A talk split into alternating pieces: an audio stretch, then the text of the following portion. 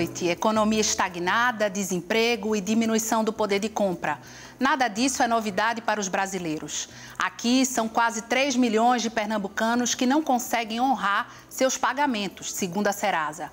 Ao mesmo tempo, a Caixa Econômica Federal anuncia os saques do, que os saques do FGTS vão movimentar um bilhão de reais no Estado. Será que para algumas pessoas será a oportunidade de equilibrar as contas? Como evitar novas dívidas? É possível economizar em tempos de tantas incertezas?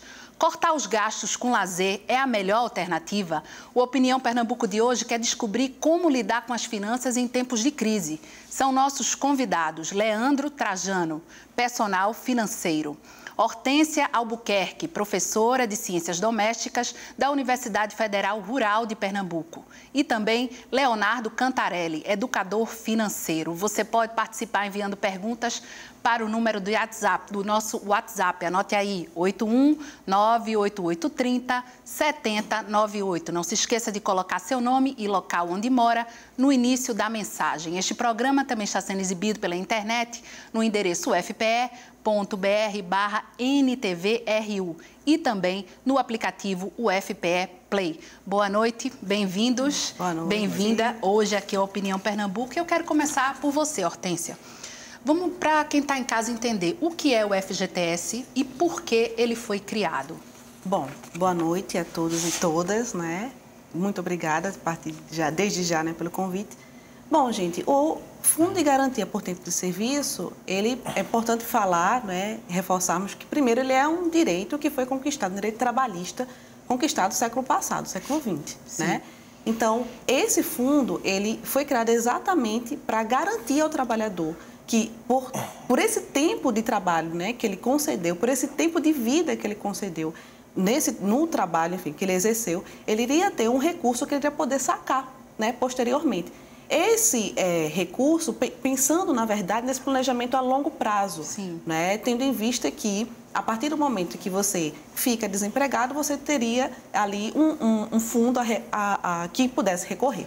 Né? Então, assim, é uma garantia dos trabalhadores e trabalhadoras que foi conquistado, mas que vem sendo desmontado, vem sendo des desconstruído, né? Uhum. vem sendo retirado uhum. enquanto direito e, é, enfim, com várias consequências que a gente tem, pode observar. Então, primeira coisa é que ele só vale para quem é seletista, né? Exatamente. Para ficar bem claro. Exatamente, seletista. Então, funcionários públicos, por exemplo. Não, que tem não a estabilidade né, funcional, não tem fundo de garantia.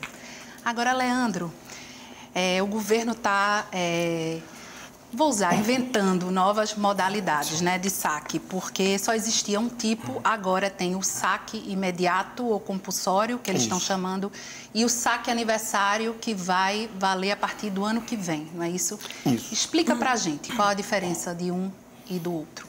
É positivo. A gente tem hoje esses dois, as duas modalidades de saque que são realmente novas, com o intuito principal de fomentar, de movimentar mais a economia e o governo já deixou bem claro que o foco é mais na população de baixa renda, que é quem vai se beneficiar Sim. mais a título de baixa de dívidas, redução dessas dívidas e tal. E essas duas modalidades, a primeira é o saque imediato, o compulsório, que vai cair na conta, por exemplo, de quem tem a poupança na caixa. Sim. Então já vai ser de imediato isso já a partir do próximo mês.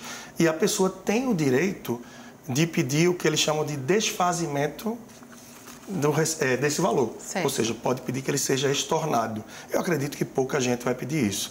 Essa é uma modalidade que vai acontecer já no curto prazo, entre setembro e outubro, para todos que têm direito. e a segunda. 13 de setembro, né? Isso, começa em 13 de setembro, vai para uma segunda data ainda em setembro e a última uhum. em outubro, de acordo com o mês de aniversários, né? E a segunda é o saque aniversário, que vem a partir do ano que vem e que no mês do aniversário da pessoa, a partir de abril, por volta desse mês, tem o direito de receber um percentual de acordo com uma tabela escalonada e vai receber ano após ano. Então, isso pode ser muito interessante para pessoas de determinado perfil. Sim. Mas, por exemplo, para quem já poupa, já tem uma reserva, pode não ser tão interessante.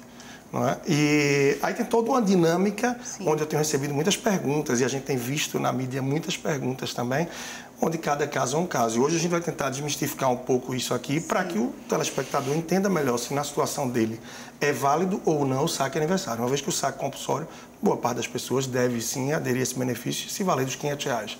Então, tem esse saque que aí quem não quiser vai ter que dizer que não quer, vai ter que dizer para a Caixa Econômica que não quer, e tem a modalidade aniversário, que é aí só a partir de 2020. Na sua opinião, é, Leonardo, para quem vale a pena sacar esses 500 reais? Vamos começar por esses 500 reais iniciais. Boa noite, Ana. Boa noite, Leandro. Boa noite, Hortência. Boa noite aos telespectadores. É um prazer mais uma vez estar participando aqui desse programa tão importante. Com relação aos 500 reais, eu vejo da seguinte forma: eu acho que é um dinheiro muito bem-vindo, principalmente pela, pelo número que nós temos hoje no país de pessoas que estão inadimplentes. Hoje nós somos um país que temos 63 milhões de pessoas negativadas. Pernambuco, hoje, nós estamos beirando quase 3 milhões de pessoas que não conseguem honrar os seus compromissos. Então, esse dinheiro, ele deve ser principalmente aquelas pessoas que estão endividadas. Uhum. Porque um terço de, das pessoas que estão endividadas são de dívidas exatamente de até 500 reais. Então, esse dinheiro vai vir numa hora muito boa para poder essas pessoas honrarem esse compromisso. Uhum. E quem sabe também fazer uma reserva de emergência para quem está com a conta toda certinha e daí para frente. É esse dado que ele tem, eu não sei se é o mesmo traduzindo, mas é um dado da Serasa que 85% das dívidas do SPC são até 500 reais. Será que é esse mesmo dado? De... Existem algumas divergências com Sim. relação a, a, a, esse tipo de pesquisa. Sim. Eu, eu me aprofundei muito no, na última pesquisa que eles fizeram, que assim o SPC para mim o Serasa ele é muito importante porque ele tem os dados de todos nós temos tem os dados do CPF do, do crédito que você tem no banco do cartão de crédito então eu fui muito em cima disso do que eles dizem que um terço das Sim. pessoas que estão endividadas tem exatamente essa dívida de até 500 reais então, Hortência, para muita gente pode ser é, uma luzinha pode no fim do túnel. Né? Interessante, né? pode ser interessante, mas a gente tem que ter cuidado numa seguinte questão. Sim. No nosso comportamento como consumidores, eu acho que é aí que está a chave né, do que, que a gente vai fazer com esse valor. Porque no plano ideal, no plano, no plano real, ou ideal mesmo, seria pagar uma dívida se você está inadimplente, por exemplo, se você está ali endividado, se você tem, se é nesse montante até 500 reais, ótimo, veio a calhar. Mas o que garante que a gente vá ter, de fato, é, esse tipo de atitude? A grande questão é, as pessoas precisam estar muito bem alinhadas com o seu orçamento, por exemplo, por exemplo, familiar, né? precisam estar alinhadas com os objetivos financeiros que elas têm, porque senão é, qualquer promoção que virem aqui no centro da cidade vão o dinheiro, os 500 reais vão embora. Vai fácil, fácil, fácil. Né? Então, assim, as pessoas precisam estar atentas ao seu comportamento, até porque é, nem sempre as pessoas estão assim alinhadas com suas dívidas, sabem realmente o que estão devendo, quanto estão devendo. Né? Tem um descontrole financeiro que faz com que elas, no primeiro momento que pega o, o montante, diga, olha, esquece das dívidas e aí consomem qualquer coisa e no final das contas continua o bolo de neve, né, a bola de neve de dívidas e até chegar no superendividamento, enfim, uma situação caótica. Tem até uma coisa que é bem interessante, que sempre vale salientar. Quando a gente chega na época de fim de ano, né? Sim. Eu costumo dizer que parece que a Black Friday vem para levar a primeira parcela do 13 terceiro e o Natal e as confraternizações para levar a segunda. E aí o que era para fazer, terminar o ano mais saudável, começar o ano mais animado, o negócio complica. Então, certamente vão vir muitas ações é, de marketing com tudo isso como veio na era aí no período Temer de saque das contas inativas. E que aí foi bem maior o saque, né? Que você podia sacar tudo Exato, que tivesse o valor lá. era maior. Mas agora, como a gente sabe que uma grande parte da população vai ter acesso a esses 500 reais, e, de fato, só em Pernambuco, um milhão de pessoas, dados, segundo dados também da Serasa Experian, né, tem dívidas até os 500 reais. Então, tem muita gente que pode conseguir sanar isso. Mas aí, como bem colocou a Hortência, as pessoas têm que ter a clareza de priorizar isso. Então vai ter o anjinho, que de certa forma somos nós aqui tentando dizer, galera, prioriza isso. Então se eu tenho uma dívida, essa é a prioridade, pagar essa dívida. Isso é a primeira dica. Dormir mais tranquilo, né? Dormir mais tranquilo. E por outro lado, ligando a TV, o rádio, os comerciais, tudo vai ter um ataque forte. Porque, como você falou na abertura, só em Pernambuco, um bilhão de reais. No país, salvo engano, cerca de 30 bi. Então, assim, ao mesmo tempo que tem gente recebendo, o comércio vai ávido em cima para tentar reter. Então, vai ser uma luta muito grande dos setores da economia para ver quem retém. Então, as empresas de cobrança vão tentar fisgar. Vai soltar aí os cavalos e vamos ver como é que corre. Os cavalos que eu digo é o comércio, é uma empresa Sim. de cobrança, todo mundo querendo tomar. Então, você que vai receber o dinheiro tem que ter muito cuidado e saber suas prioridades. Até porque a gente fala de 500 reais, mas tem gente que recebe 1.500, 2.000, Isso, isso. porque é por Se contas tiver ativas conta e inativa, inativas. né, Leonardo? Isso. Explica pra gente essa partezinha. Assim, você vai poder sacar até 500 reais de contas ativas que você tem e também das contas inativas, até o máximo de 500 reais, independente do número de contas que você tenha, certo? E assim, um fato também positivo para você sacar esse dinheiro é porque ele no FGTS, ele está rendendo ali 3% ao ano. Quando se você coloca na poupança, que hoje é um dos piores investimentos que existe, ele vai render muito mais do que isso. Até Então, a poupança rende mais. Até a poupança ganha para o FGTS. Então, aquelas pessoas que vão receber, que são que tem conta na caixa e já recebem, deixa lá na poupança se você não vai utilizar, deixa ele paradinho lá. O que queira entrar na área de investimento para conhecer o Tesouro Direto, o Selic, para poder movimentar um pouco essa parte de, de investimentos, eu acho interessante. Agora, se eu não tenho é, dívidas, Hortência, qual a forma mais inteligente de usar esse dinheiro? Certo. Primeiramente, é saber as suas necessidades. Sim. A gente precisa se conhecer. O dinheiro, ele- o, o uso que a gente vai fazer dele vai ser reflexo de quem somos, dos nossos objetivos e, obviamente, das nossas necessidades e desejos. Então, um bom planejamento financeiro é fundamental. Para isso, como eu disse, a gente precisa se conhecer e conhecer as necessidades da nossa família. Porque, às vezes, a família tem um provedor, uma provedora, mas que nem sempre dialoga com os outros, outros integrantes dessa família para entender quais são as demandas. É uma criança, é um adolescente, é um idoso, uma idosa? Né? O que, que essas pessoas precisam, necessitam? Será que, é, às, às vezes, um adolescente, por exemplo, né, vê na escola alguma roupa da moda, não sei o quê? Enfim, o que é isso? Isso é necessidade? É desejo? Enfim, diferenciar para criar objetivos. Qual é o objetivo financeiro que essa família tem? Ah, a gente não tem dívida, mas a gente tem reserva financeira, por exemplo. Ah, Se hoje não tivermos esse emprego, essa pessoa trabalhando, a gente consegue se manter? Por quanto tempo a gente consegue se manter? Né? Então, é pensar é, nessa realidade, nesse contexto. Ah, a gente tem a reserva de emergência? Ok. Então, qual é o nosso objetivo agora? É, de repente, a parte educacional. Então, tem alguém que vai entrar na faculdade agora, tem alguém que vai fazer um curso de especialização, especialização enfim. Algum, qual o contexto que essa família está inserida? Tá? Então, assim, é importante, de repente, é um investimento que essa família quer fazer, é um negócio, é, né, vamos empreender e tal. Enfim, a família precisa se conhecer. Né? Para isso, o diálogo é fundamental. Né? Reconhecer que esse outro tem a sua individualidade, tem a sua subjetividade e compartilhar isso en- entre a família. Né? É fundamental. Porque ainda tem muita gente, né, Leandro, que mesmo em tempos de crise, como a gente está agora, isso é uma realidade, ainda está vivendo de aparência. Concorda? É, a vida de novela, né? A vida de novela, se bem que hoje em dia não tem muitos problemas em falar das redes sociais, né? De Sim. divulgar mais do Instagram, do Facebook, né? Você passa ali a sua timeline com o dedo nervoso, que quer ver muita coisa e curtir ou não. As pessoas estão demonstrando aí o máximo de tudo. Então, para muita gente, Sim. esses 500 reais pode ser para conseguir mais likes, que hoje em dia já não se vale tanto, né? Afinal, não são não demonstrados. E aí vai para a subjetividade e vai para tudo que a Hortência falou, para você entender muito mais a necessidade do que você precisa para ser do que ter. E aí a gente entra nos valores, né? Que são valores a parte de números, a parte dos valores financeiros, mas do que você deve ter como pessoa e como família. E é isso que quando a gente se envolve em tudo que existe ao nosso redor é muito difícil a pessoa centrar e tomar a decisão. E aí é um outro gancho legal também do que ela disse em relação ao comportamento do consumidor nessa hora, né? Leonardo, tem alguma situação que pedir dinheiro emprestado vale a pena? Por exemplo, quem vai sacar, mas que não vai, infelizmente, conseguir, não está dentro desse, desse percentual aqui, que vai conseguir sanar as dívidas. Os 500 reais iniciais não vão ter esse poder. Em alguma situação, vale a pena pedir empréstimo? Bom, dependendo do, do caso, se você tem uma dívida com juros muito altos, como exemplo, o cartão de crédito, um cheque especial, aí você vai fazer um crédito consignado, por exemplo, é muito interessante isso, para poder você honrar seus compromissos, limpar o seu nome, entre aspas, porque eu digo assim às vezes às pessoas que uma das melhores coisas que tem quando você está endividado é ter seu nome lá na- no órgão de, de- do SPC, no Serasa, porque o que é que acontece? Vai evitar que você faça mais bobagem, certo? Então, Olhando por esse alguns- ângulo, né? é, olhando por esse ângulo é interessante. Então, alguns tipos de empréstimos realmente são interessantes e que devem ser feitos para poder sanar dívidas maiores, para não entrar naquela bola de neve que se torna impagável.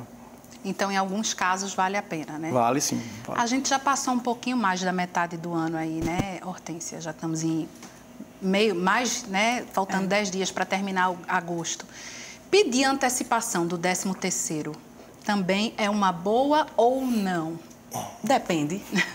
Depende se, se, essa família, se essa pessoa né, tem controle e sabe para que vai, vai pedir. Né? Não adianta você, ah, vou pedir ok, mas para torrar tudo e de repente criar mais um, além de aprofundar o vazio existencial, né, aprofundar essa bola de neve de, de dívidas, por exemplo. Se tem um objetivo, olha, eu vou pegar porque eu vou pagar, sanar essa dívida, se livra, ok, vão limpar meu nome, né? Ótimo. Se tem um objetivo claro e está determinado a fazer, ótimo. Mas se não tiver, muito provavelmente esse dinheiro vai sumir, né? E você vai continuar é, nessa, nessa, a conta pela receita sempre, né? Sim. Nunca rende, nunca sobra e sempre faltando. Concorda, Isso. Leandro, que vai depender do, da situação usar ou não esse, essa primeira parcela aí do 13 terceiro?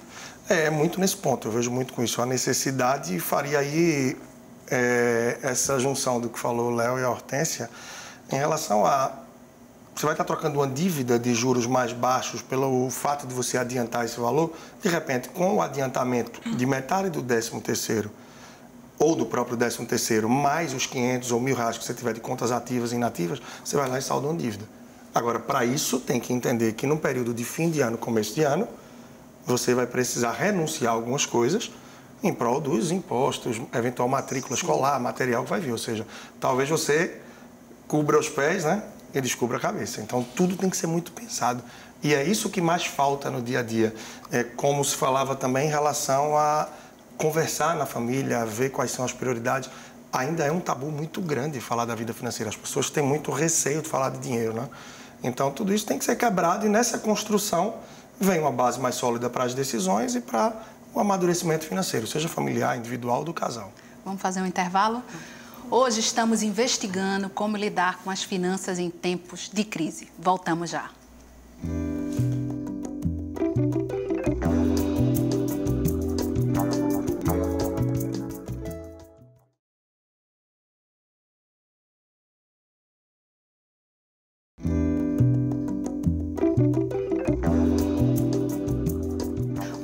Da Opinião Pernambuco de hoje é como lidar com as finanças em tempos de crise.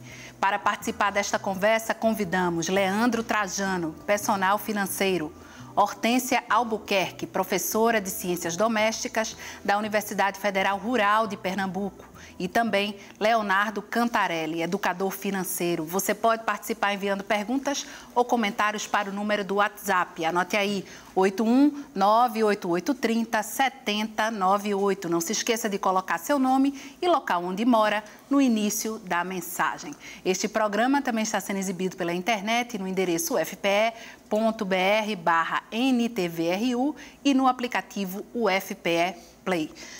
A gente falou do FGTS no bloco passado, né? Começamos com algumas dicas e aí eu queria nesse segundo bloco falar de economia.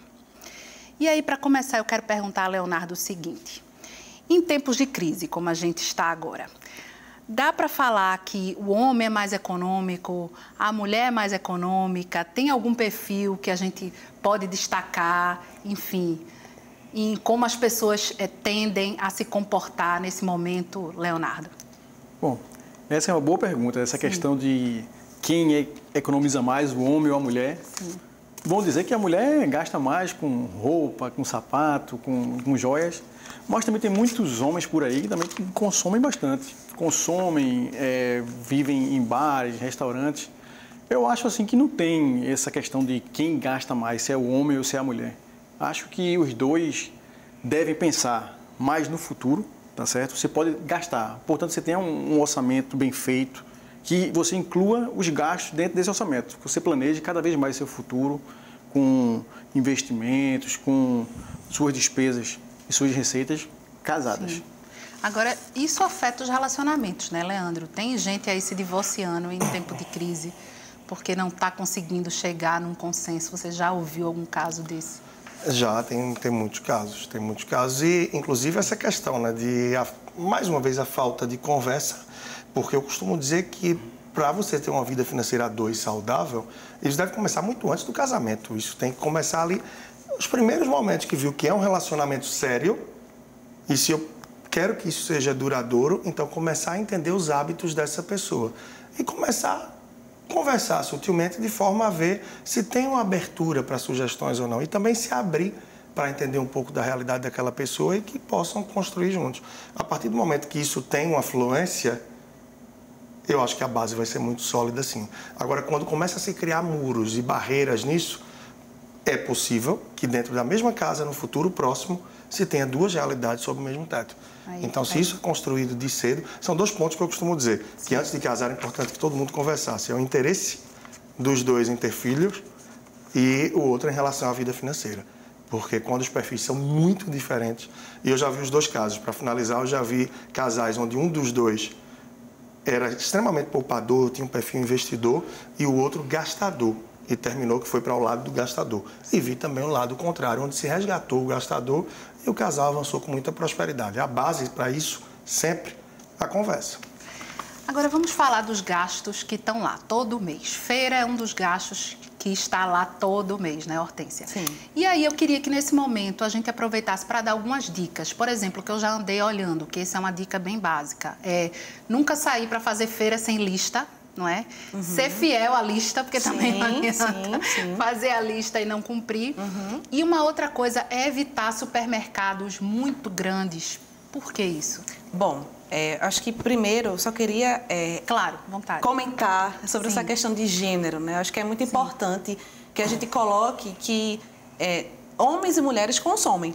Se vão consumir mais ou menos, isso vai de perfil, isso vai muito uh, uh, de como essa pessoa se identifica, qual a identidade dela e o que significa para ela consumir.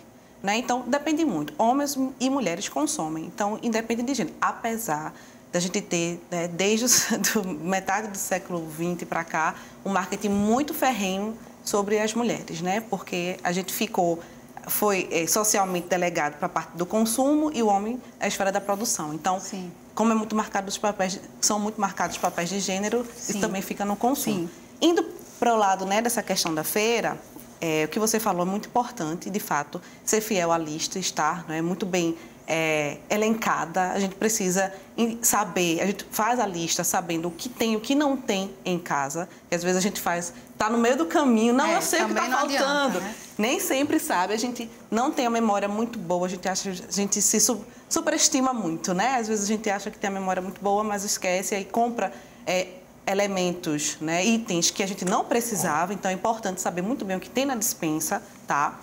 É, Claro, quanto mais oferta de variedades, mais opções a gente vai ter Sim. e mais confuso a gente fica. Claro, claro. Tá? Então, assim, quanto mais opções a gente tem, é, mais a gente é, vai demandar da nossa mente né, uma melhor decisão de consumo. Então, assim, é bom que a gente tenha muito, assim, de modo geral, os supermercados, mesmo que sejam né, os, os menores, menos populares, é, eles têm uma variedade de itens para serem ofertados. Sim. Os maiores, obviamente, têm itens mais luxuosos, inclusive. E mais Por... supérfluos também, né? Eu acredito, né? É, mas aí a gente discute o que é, que é supérfluo, sim, né? De repente, para essa sim. família é importante, enfim, mas sejamos racionais, vamos ver o que é que conta, ali, o que é que, na verdade, cabe no orçamento. Né? Uma outra questão também é ir não ir com fome. Sim. É uma questão básica. Às vezes a gente está. Né? Isso é, modifica muito o modo como a gente vê e enxerga os itens. E de repente a gente está colocando ali itens que a gente não necessita, mas a gente alterou o nosso metabolismo, então a gente toma fome. uma decisão econômica pior. E também assim, tem muita sim. questão com relação às gôndolas, que geralmente os preços que estão aqui na sua vista são aqueles mais caros. Você olha um pouco mais para cima, para baixo, isso é uma, uma tática do que o comércio usa e que as pessoas caem nessa armadilha facilmente. Também aqueles, aqueles itens que ficam próximo a, aos aos lugares, os caixas, né? Isso. Que normalmente é um é. monte é de coisa que da tortura. Né? Não é à toa Sim. que aquela área é chamada de impulso. É. As estruturas da loja tem lá a seção de impulso, porque é, é compra por impulso. Tudo isso é extremamente Você pensado. Pensa, né? E é muito importante que as pessoas reflitam, né? Exato. Você entra Exato. no supermercado, por que não se pode entrar pelo corredor dos caixas e outros? Claro, claro, há outras razões, mas é extremamente importante que a pessoa entre pelo começo, por onde se deve entrar, que é por onde geralmente estão os itens mais supérfluos, para que Exato. quando você chegue no arroz, no feijão, numa carne, você já passou por tantas ruas e avenidas que o carrinho pode ter muito mais. Aí só para finalizar, tem um aplicativo Sim. que eu acho que é muito interessante, uhum. que vale e que funciona em Pernambuco, que é o menor preço. Sim. onde desde casa você pode pegar um item qualquer e bipar o código de barra com seu celular e ele vai dar ali no raio, de acordo com sua localização, ah, o preço em vários estabelecimentos. Claro que a gente não vai pegar uma nota de feira e ver item por item que fica pouco inteligente fazer isso, mas aqueles itens de mais relevância, ou um remédio, alguma coisa no dia a dia, pode ser extremamente interessante. Menor preço ajuda muito. Agora, nessa, sim. nessa parte de feira também é muito importante você fazer aquelas compras programadas, que os supermercados hoje fazem promoção na segunda, frutas, verduras, na terça-feira a parte de cereais. E para você não fazer uma, uma, feira mensal, porque às vezes você perde muitas promoções que existem exatamente nesses dias da semana e que vai fazer você ter um melhor controle financeiro. Agora a gente mora num país que nunca a feira vai. A gente tem uma ideia, mas tem um mês que pode dar bem mais alta, outro mês bem mais baixa. Como é que, em tempos de crise, orçamento apertado, como é que a gente dribla isso? Vocês já deram algumas dicas, mas tem alguma outra dica para a hora do dinheiro mesmo, da diferença ali, que às vezes 200, 300 reais de um mês para o outro, para muita gente é uma grande diferença, né? Sem dúvida. É. Bom, é, item, pesquisar é fundamental. Eu gosto muito da feira. Porque na feira dá para negociar. Feira livre. Feira livre. É um esporte. É. Não, eu adoro negociar. Pede desconto e vai. É pichincha, e assim, pichincha, pichincha, gente. Não tem vergonha, não. Vergonha é ficar liso. Né? Ficar sem dinheiro. Ficar então, devendo, assim, né? É, sem ficar devendo sem necessidade, né? Então, assim, às vezes é porque a gente não necessariamente se endivida, é importante ressaltar isso, né? Não necessariamente a gente Sim. fica endividado porque por uma questão de negligência Sim, orçamentária. Claro, Às claro. vezes é o desemprego, Isso. uma doença, falecimento claro. do provedor, tem essas questões. Mas assim, se você pode economizar negociando ali na feira livre, vá. É até legal, você interage com pessoas. E no mundo onde a gente está tão conectado o tempo todo em rede social, você vai ali exercitar sua rede social agora humana, de fato, real, viva. Né? Então é importante, vai, pede desconto, é, conhece a tua localidade. Às vezes a gente quer ir para aquele supermercado grande, sei lá, para, não sei, postar que está lá, mas ali perto da sua casa, do seu bairro, tem um supermercado que está fazendo uma promoção, que está ali querendo chamar o cliente, né? Ficar atento, porque às vezes eles estão fazendo oferta de frutas e verduras, mas eles querem vender outra coisa, né? Então, assim, foca realmente no que quer, sai, saiba o que está faltando, quanto você tem que comprar, né? Às vezes gente, as pessoas compram demasiadamente aí comida vai, né, se estraga, tem um desperdício. Então, assim, uhum. quanto a gente precisa, quanto a gente está disponível para gastar, tá? Então, pechinchar, fazer essa, essa intermediação, né, é importante. É importantíssimo. Pesquisa né? de preço e por aí vai. Ela falou uma coisa interessante, Leandro, é, do, do comércio do bairro. Normalmente, quem consome mais no próprio bairro também consegue preços melhores. As lojinhas, e aí eu falo até desde lojinhas, feira até boutiques de bairro também tendem a ter preços melhores. É, eu acho uma ótima alternativa. Mais uma vez, eu iria para essa da pesquisa também. Eu gosto muito de fomentar essa questão de bairro, porque você é, fortalece o seu bairro e você fortalece aquela redondeza. Então, teve recentemente até uma é, campanha do Sebrae muito interessante, né? que era voltado para isso, para você fortalecer a sua região, as compras nisso.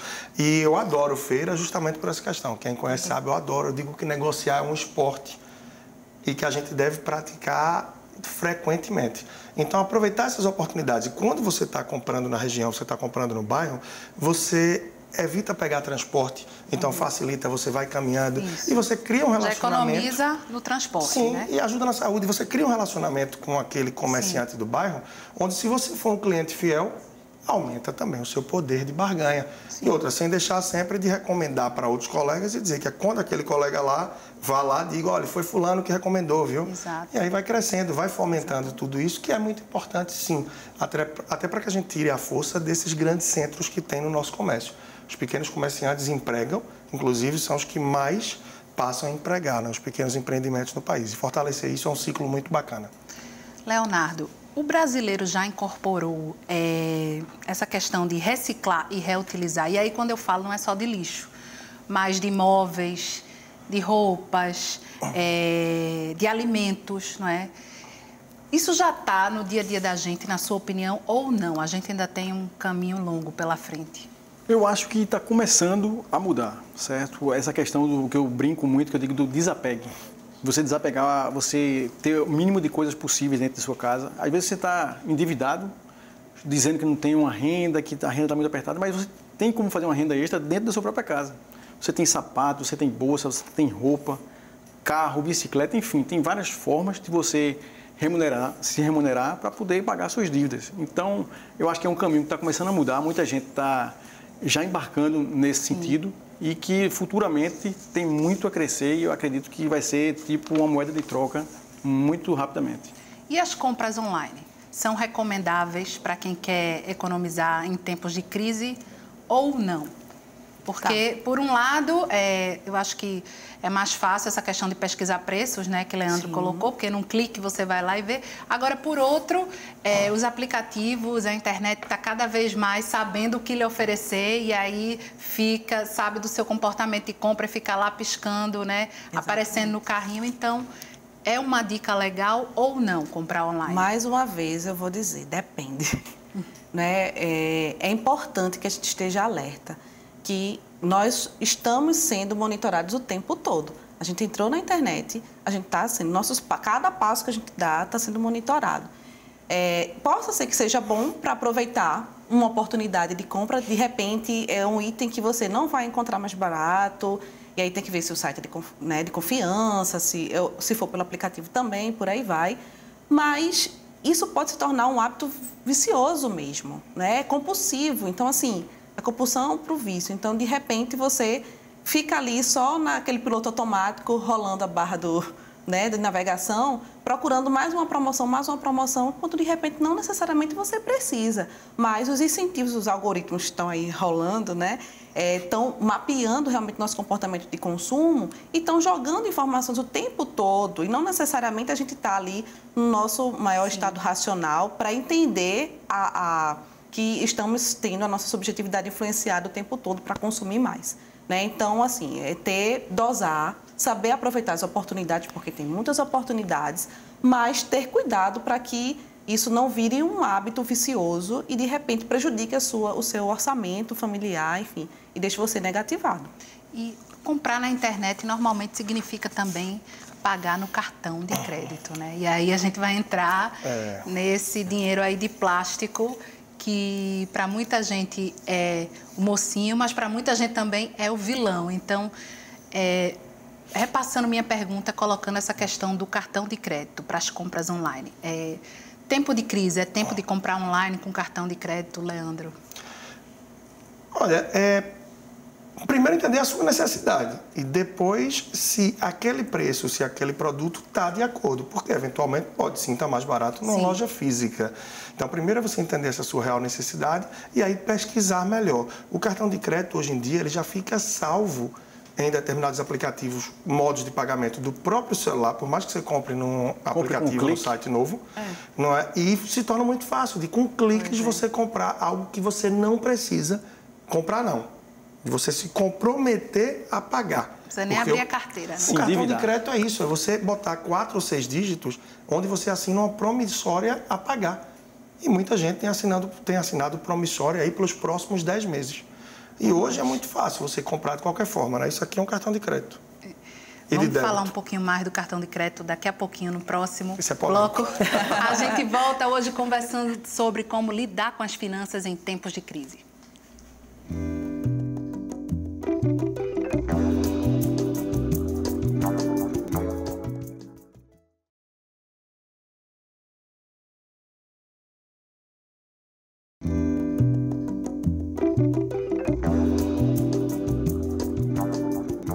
Estamos de volta com nossa conversa sobre como lidar com as finanças em tempos de crise, que entra agora no seu terceiro e último bloco. São nossos convidados Leandro Trajano, personal financeiro, Hortência Albuquerque, professora de Ciências Domésticas da Universidade Federal Rural de Pernambuco. E também Leonardo Cantarelli, educador financeiro. Você pode participar enviando perguntas ou comentários para o número do WhatsApp. Anote aí, 81988307098. Não se esqueça de colocar seu nome e local onde mora no início da mensagem. Vamos voltar falando desse cartão de crédito. Eu estava ali futucando um pouquinho as suas redes sociais, Leonardo. E aí eu vi que você dá a seguinte dica: é, logo que receber o salário, optar por débito e cash, né, para fazer compras. Por quê? Por que essa dica? O débito, hoje em dia, é muito, muito bom para a gente. A gente, primeiro, com relação a, a, cartão, tanto crédito como débito, é o fato de você já não sair com dinheiro na mão, por conta de assalto. E é muito importante isso, a gente ter o, o, o débito, até mesmo para pagar conta de água, luz, telefone, fazer o débito automático. E, assim, o, com relação a crédito, Sim. eu também acho muito importante você fazer compras, pegando um gancho do que ela falou aqui, na, na internet, porque o cartão de crédito, hoje, ele traz uma, uma facilidade muito grande para você. Ele traz programas de relacionamento, tá? Você consegue ter, ganhar milhas para poder fazer viagens. Tem gente que com essas milhas faz dinheiro, inclusive, com ele, vende, enfim. É, eu, acho que é um, uma coisa muito boa, tanto o débito quanto o crédito. Mas por que no início do mês é, essa dica de sempre começar pelo débito ou pelo cash? Por quê? Para no final do mês é, a gente conseguir botar um pouquinho mais para frente? Será que é isso? Essa, essa matemática funciona mais ou menos assim? É, tem muita gente que quando está mais já está meio atolado vindo para a linguagem dia a dia no cartão de crédito, eu peço para a pessoa passar por essa experiência. Sim. Tente você pegar o cartão de crédito e meio que esquecer ele. Uma pessoa que usa o cartão de crédito no dia a dia, se dia 1 ela recebe o salário, por exemplo, e ela não usar crédito, usar só débito espécie, dia 1, dia 2, dia 3, até o dia 7 e 8, Leandro, eu não estou mais com fôlego. Entrei Sim. no crédito. Ok. Sim. Dos 30 dias do mês, foram 8 dias a menos que você fez inserções, ou seja, compras no cartão de crédito. Potencialmente, no mês seguinte, esse seu cartão vai diminuir o valor da fatura. E nesse mês seguinte, você vai ter fôlego para ir no débito espécie não só até o dia 8, mas até o dia 11 ou 12. Potencialmente, no mês seguinte, vai diminuir a fatura e esse ciclo se repete Sim. até que você tenha as rédeas da vida financeira mais nas mãos. E, na verdade, o cartão de crédito deixa você totalmente solto em cima do cavalo e o direcionamento pode ser o pior possível, né? Agora vamos falar um pouco. Quer completar, É, Hortência? então, eu queria Sim. comentar só uma questão. Que eh, quando a gente usa o cartão de crédito, a gente tem a impressão que não está perdendo nada, né? Então, vai lá, o É. cartão volta para a carteira, então você não perdeu nada. Quando você usa o dinheiro vivo, você está vendo aquilo indo embora. Então, assim, pelo menos dá aquela sensação de que eu, opa, tô- o dinheiro está indo, eu estou perdendo alguma coisa aqui. E você vai tendo essa noção mais real de que você está, de fato, gastando. Que eu acho que é uma dificuldade que as pessoas têm, às vezes, de entender que quando a gente compra, o dinheiro vai embora. E se a gente compra muito, ele vai todo embora. Né? Então, a gente acaba que, com o cartão, tem muito mais propensão a gastar muito mais do que a gente poderia. Mas assim, o cartão de crédito, ele é uma ótima ferramenta financeira. Sim, Você claro. está protegendo cada centavo do seu dinheiro. Já às vezes, com o dinheiro, as pessoas entram naqueles gastos invisíveis. Eu estou aqui com 100 reais no bolso, saio para fazer uma feira, quando volta, eu gastei com o quê? Que Você não tem aquela... Não sabe com o que você gastou. Por isso, a gente tem que carimbar o dinheiro. Tem que sair com o dinheiro carimbado, sa- sair com ele etiquetado assim, olha, esse dinheiro é para isso, aquilo. para aquilo e para aquilo. Porque isso faz com que a gente direcione e não se pegue, não se sabote financeiramente. Né? Agora a gente Importante. também perde muito dinheiro é, sem perceber. Por exemplo, é, esses aplicativos que a gente compra no celular e aí vai renovando, renovando e você vê, quando vê já chega a fatura para você pagar. Ou então milhas que as pessoas não resgatam. O que mais que a gente perde dinheiro? Seguro que a gente contrata e de repente nem usa todas as Tarifa modalidades. bancária. Tarifa bancária. A falta de controle, porque quando você pergunta o orçamento da pessoa, Sim. ninguém lembra que dá presente e que paga estacionamento ou flanelinha. Sim, sim. Então, assim, são várias despesas ocultas e que muitas delas a gente pode se blindar.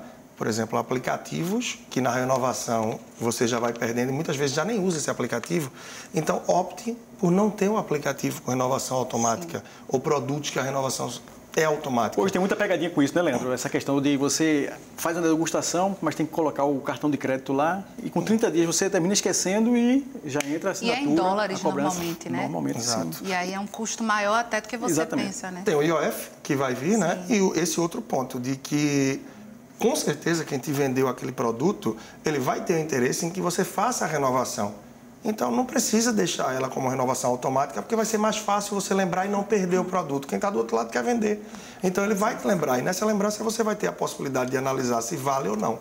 E no automático, nem sempre. É a razão pela qual eu não recomendo muito também que se bote cartão de crédito no débito automático, porque isso relaxa em relação à análise da fatura, que vira e mexe pode vir um valor equivocado. Sim. E com relação à tarifa, Ana, rapidinho, só o que o Leandro falou aí. Claro. Os bancos em 2018 tiveram de receita, só com tarifas entre esses serviços, na faixa de 110 bilhões de reais. Daí você tira um dinheiro fácil, assim, sem trabalho algum, só com manutenção de, de, de tarifa. Só com aquele segurozinho. Exatamente, só que tranquilidade, que é deixa ali, utilizem e o banco rentabilizando. E o consumo colaborativo? Eu estava vendo que em São Paulo já tem empresas que, por exemplo, você paga uma taxa de 50 reais e aí elas levam três roupas para você por semana diferentes, e aí é uma maneira de você não ficar consumindo, é, comprando muitas roupas. Muda a estação, está mais frio, está mais quente, enfim. Isso também, é, na sua visão, é, Hortência, isso vai ser a bola da vez daqui mais algum tempo? A gente tem futuro aí por esse caminho? Olha, se não for, eu espero que seja. Porque é, não dá, não é sustentável o jeito que a gente consome, o jeito que a gente tem desenvolvido essa nossa cultura de consumo, não é? Então, assim, consumir muito e para quê e por quê? De repente é para preencher um vazio existencial que não se preenche com as coisas né, que muitas vezes eh, são questões relacionadas à afetividade, enfim, a qualquer outro, né, questões emocionais, que não se preenchem com coisas, mas que, como tem significado, significância, significa algo para a gente e a gente acaba que consome e vai. Né? Só que às vezes a gente, sem querer, até vai acumulando muitos itens que geram lixo e geram né, toda essa questão que a gente vê planetária. Sustentável também, é insustentável, né? né? Mas é, o consumo colaborativo é muito interessante. Agora, sim, é, o ruim é quando a gente espera ter que virar moda para querer entrar por conta desse é, efeito de comportamento de manada, né? Sim. Ninguém vai querer estar fora, então só por isso a gente vai aderir. É importante lembrar que muitas pessoas, por si, algumas famílias já fazem um tipo de repasse de roupa, por exemplo. Ah, não usa, né? Geralmente criança, eu tive um, é um primo, enfim, é um irmão e aí passa roupa, passa é, itens que você já não usa, mas que vai servir, está em bom estado Sim. e vai servir para uma outra pessoa. Né? Então, Só não tinha esse nome, as, né? É, exatamente. Colaborativo. então, as trocas são muito comuns. Né? Talvez não estejam é, muitas vezes em evidência, porque está muito mais é, a questão do comprar o novo, né? as, as experiências, nossa, como marketing é, é, fazendo muito bem o seu papel, explora muito essa questão da novidade, né? da experiência do novo. Sim. Né? Mas não necessariamente, é, racionalmente falando, vai ser útil. Né? Algum item, por exemplo, talvez alguma outra pessoa tivesse um, esse item, pudesse trocar com você, e ali você vai ter né, o uso do produto, mas enfim, com outro tipo de experiência. Mas é, talvez nem sempre o novo precise ser novo. Sim. Exato. Porque exato. ele pode não ser novo, mas ser novo para você. Exato. Então, é algo de segunda mão, mas que está em ótimo estado. E tem roupas de segunda mão, roupas de criança, nem se fala. Tem eletrodomésticos e tem coisas que estão encostadas que podem fazer uma troca, uma experiência bem interessante. E a gente volta, de fato, né, para o que se tinha antes, no escambo, quando começou ali a se conceituar, uhum. surgiu o dinheiro como um valor também e dar base a tudo isso. Então, sempre algo se trocar. Deveria se promover mais essa questão de, ah, vamos juntar aqui nós quatro, divulgar em redes sociais, chamar mais pessoas para que a gente faça uma feira ali de troca. Tem alguns bazares, né? As pessoas, algumas estão investindo Isso. muito já nisso. Tá mais, e é bem legal. Esse nome já está mais conhecido, Sim, sim, né? sim. Agora, e menos Leonardo, pejorativo, né? Sim, sim, sim. Menos sim. pejorativo. Cortar é. o lazer. Tá, tá. Tempos de crise, a primeira coisa que a gente faz, normalmente se faz, é não, vamos parar de, de sair, de comer fora. É esse o caminho mesmo. A gente tem que ficar com o lazer mais restrito em tempos de crise. Bom, como eu falei, tudo vai ser com relação ao seu orçamento. Se você tem um orçamento equilibrado, onde você está colocando todas as suas despesas e nela está lá lazer, então você não vai cortar. O que só vai, você só vai cortar ele se você estiver desequilibrado financeiramente.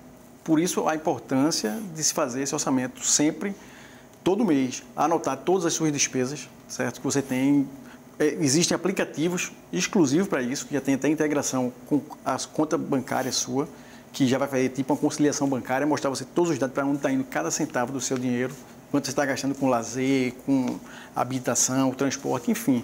Então, eu não acho que seja, eu acho que você pode gastar com o seu lazer, portanto, que caiba no seu orçamento. Então não tem que ficar sem passear e sem fazer as coisas. Agora, passear em, em lugares com muitas opções de compra, sem estar com foco, é, na- em época de crise também não é recomendável, né, Hortência? Não, de forma alguma. Isso é um passeio. tá triste, né? Né? nem, nem muito triste, nem muito feliz, né? Nem muito eufórico, nem tanto ao céu, nem tanto à terra, mas ao mar.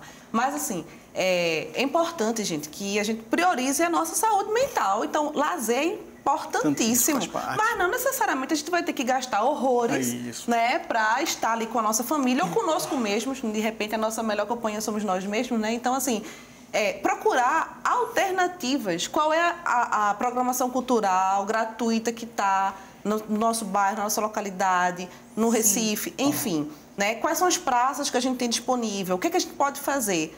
Né? Hoje, nas praças, a gente tem algumas alternativas. A gente tem é, o pessoal que dança, a gente tem é, patins para alugar, tem, patin... tem tanta coisa para fazer, piquenique para fazer, né? que traz para a gente é, experiências de momentos importantes que é, auxiliam, né? nos deixam mais assim completos, digamos assim, pelo menos socialmente, afetivamente. E talvez a gente evite até de estar consumindo para suprir algo ali que de repente é uma convivência, uma conversa, por exemplo, que vai suprir, né?